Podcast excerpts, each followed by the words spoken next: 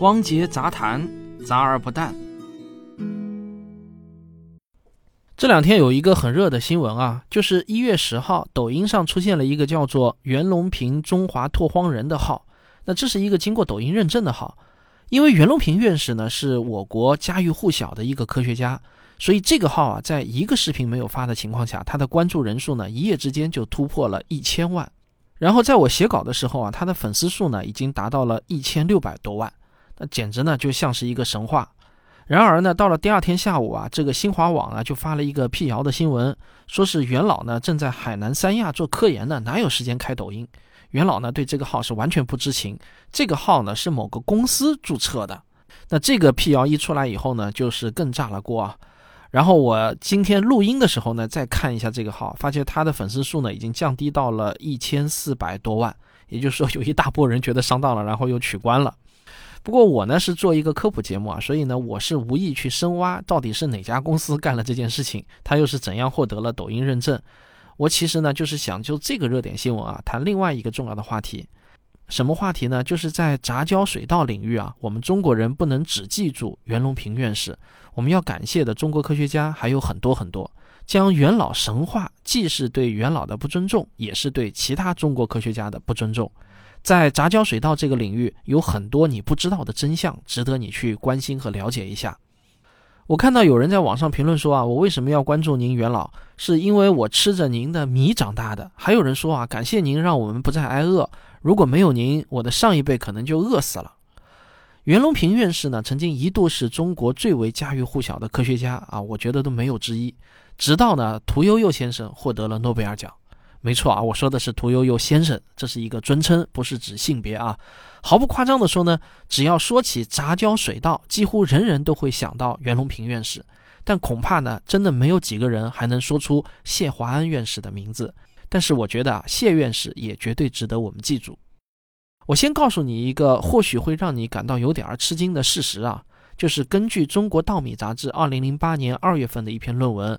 我国杂交水稻主栽品种的演变提供的数据，从1985年到2006年，袁隆平院士团队选育的两种杂交水稻品种，在我国的播种面积加起来呢，仅有百分之五点二，而由谢华安院士领衔，郑家团、张寿刚、于永安、林美娟团队选育的杂交水稻品种，在我国的播种面积呢，达到了百分之二十一点二，差不多呢是袁院士品种的四倍。另外，由陈坤荣、孙家户、黄烈文、朱其实、徐旭珍团队选育的杂交水稻品种，在我国的播种面积呢是百分之五点六，也超过了袁院士的品种。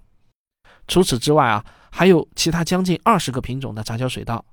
我还需要特别告诉你的是啊，我们吃的大米可不都是杂交水稻。根据国际粮食政策研究所的数据，二零零八年我国的杂交水稻种植面积占全部水稻种植面积的百分之六十三点二。这个二零零八年的数据听起来有点老啊，但是我确实没有查到更新的数据了。呃，应该不会有太大的变化。可以说啊，杂交水稻和常规水稻呢是共同支撑起了我们中国人的饭碗。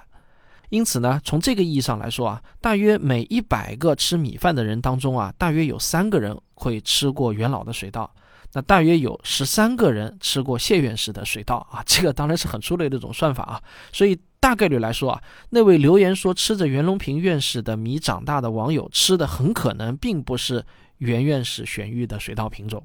那么我们是不是因此就认为袁隆平院士的贡献没有谢华安院士的贡献大呢？当然也不能下这个结论，可以说啊，他们的贡献各有千秋，都很重要。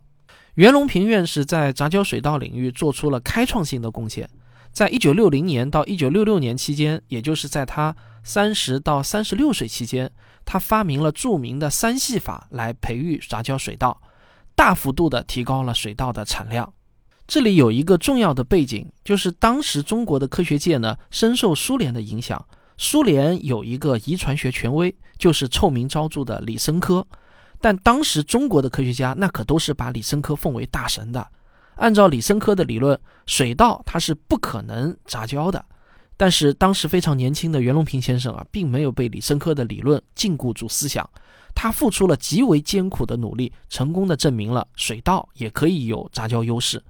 所谓的三系法，指的是雄性不育系、雄性不育保持系和雄性不育恢复系这三系。这个专业术语呢过于晦涩，我们无需深究，知道个大意就可以了。因此呢，袁隆平院士也被称作杂交水稻之父。尽管同期啊，在国外也有人做出了相同的发现，谁第一个或许呢是有一些争议。但如果我们把这个称号改为“中国杂交水稻之父”，那是不会有任何意义的。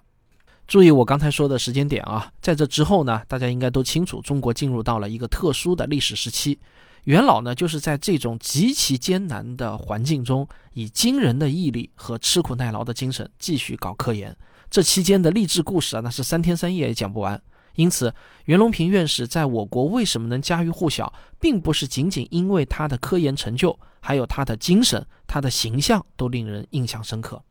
不过呢，如果我们单论选育水稻品种的话，那么比元老小十一岁的谢华安院士的贡献更大。谢老是福建人，长期在福建从事水稻栽培选育研究。一九八一年，他领衔的团队成功的选育出了善优六十三号杂交水稻品种，示范田最高亩产呢将近八百公斤。这个善优六十三呢，是二十世纪推广面积最大、推广速度最快、连栽时间最长、增产粮食最多的水稻品种。至今啊，依然是我国栽种面积最大的杂交水稻品种。大家可能都看到过一张非常流行的搞笑的网络表情图片啊，呃，就是在元老的这个照片上面呢，写着一句话啊：“我这辈子最大的错误就是让你们吃的太饱了。”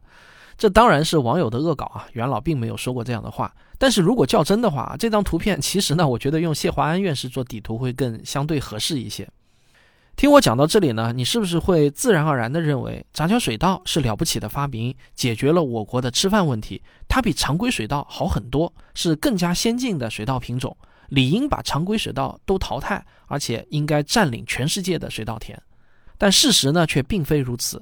事实上，直到今天，只有中国是全世界唯一大规模种植杂交水稻的国家。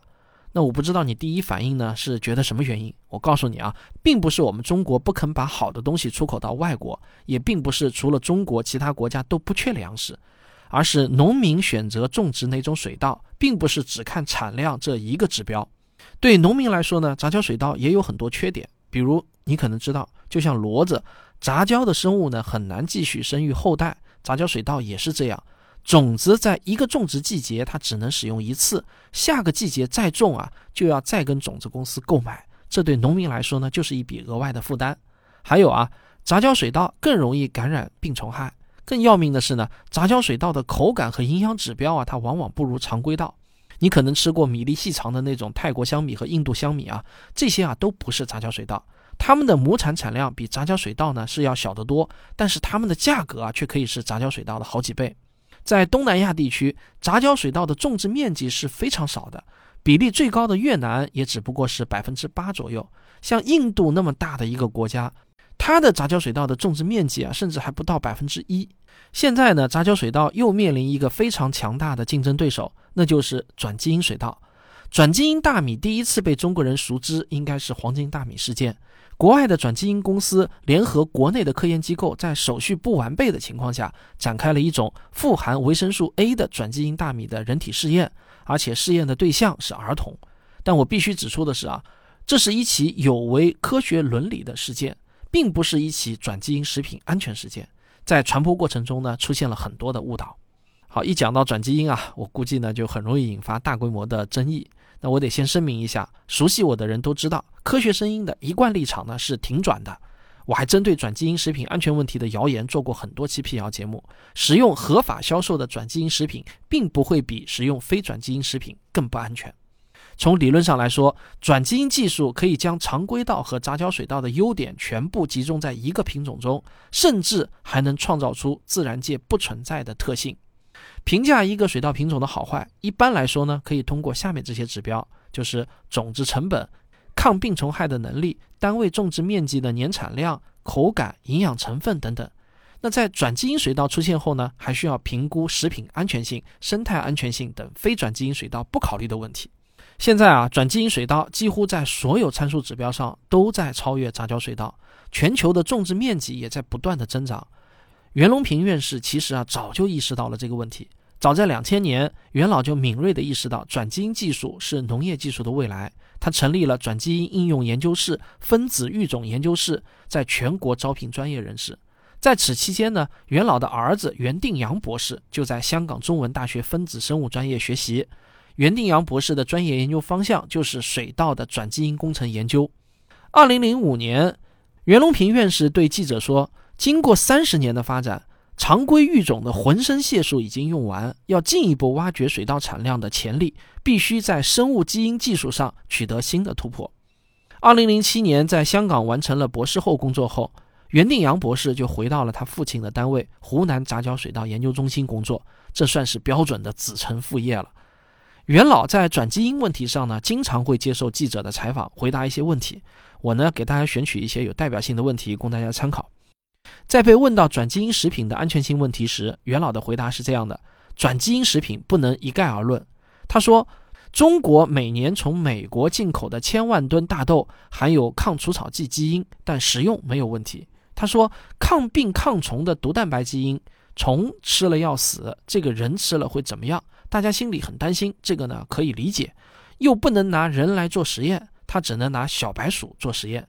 他还说啊，我可以作为志愿者去试吃，但我现在八十多岁了，我吃了没有问题的，但没有生育能力了，所以呢要号召有生育能力的年轻人去吃。他吃了之后，他生的儿子也没有问题，那就没有问题了。”但是不能强迫，也不能高薪高酬来引诱，要其自愿为科学献身。这样的青年应该会是有的。我引用一些元老的转基因言论呢，并不代表说啊，我就认为他说的一定是对的。那我一直呢跟大家强调，科学精神是相信逻辑和实证，而不是某个权威的个人。对于我们普通人而言呢，相信科学共同体对某个问题的当下最新理解是风险最小的一种做法。科学共同体目前对转基因食品的当下最新理解是：食用已经获得批准上市的转基因食品与食用非转基因食品一样安全，转基因大米当然也不例外。现在呢，已经九十多岁高龄的袁隆平院士啊，依然还工作在科研的第一线。就在你听我在这里聊袁老的同时，或许啊，袁老正在田间地头查看他心爱的水稻。中国有很多纯粹热爱科研、脱离了低级趣味、把生活的意义建立在创造而不是挥霍上的人。如果让我举出几位代表人物，我必然会想到袁隆平院士。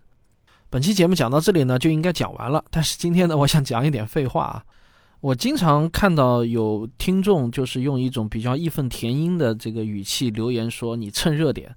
这个我有时候就觉得很奇怪，这个蹭热点难道是一个贬义词，或者是有什么问题吗？